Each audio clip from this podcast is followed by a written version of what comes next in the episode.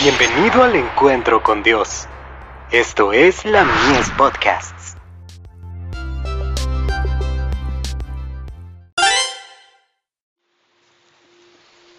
Recibiréis poder para prevenir el fanatismo. Por tanto, mirad por vosotros y por todo el rebaño en que el Espíritu Santo os ha puesto por obispos, para apacentar la iglesia del Señor, la cual él ganó por su propia sangre. Porque yo sé que después de mi partida entrarán en medio de vosotros lobos rapaces, que no perdonarán al rebaño. Y de vosotros mismos se levantarán hombres que hablen cosas perversas para arrastrar tras sí a los discípulos. Hechos capítulo 20 versos 28 al 30. El fanatismo se manifestará en nuestro propio seno. Vendrán engaños, y de tal naturaleza que engañarán, si es posible, a los escogidos. Si se dieran contradicciones notables y declaraciones falsas en estas manifestaciones, no se necesitarían las palabras de los labios del gran maestro. Esta advertencia se da debido a los muchos y diversos peligros que surgirán. La razón por la que doy la señal de alarma es que mediante el esclarecimiento del Espíritu de Dios puedo ver aquello que mis hermanos no disciernen. Tal vez no sea indispensable que particularice todas estas fases peculiares del engaño contra las que es necesario precaverse.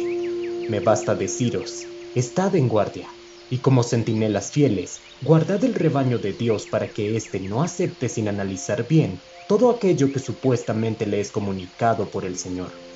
Si trabajamos para crear una excitación de los sentimientos, tendremos toda la que deseamos, y posiblemente más de la que podamos afrontar con éxito.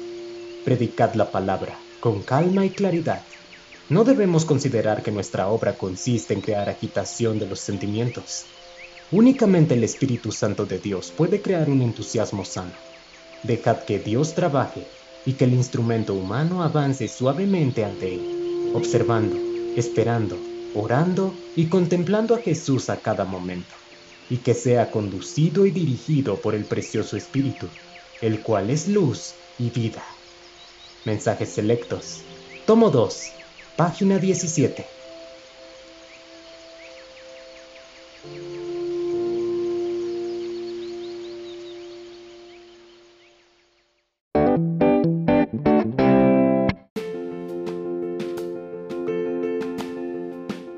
Visítanos en www.ministeriolamies.org para más contenido. Dios te bendiga.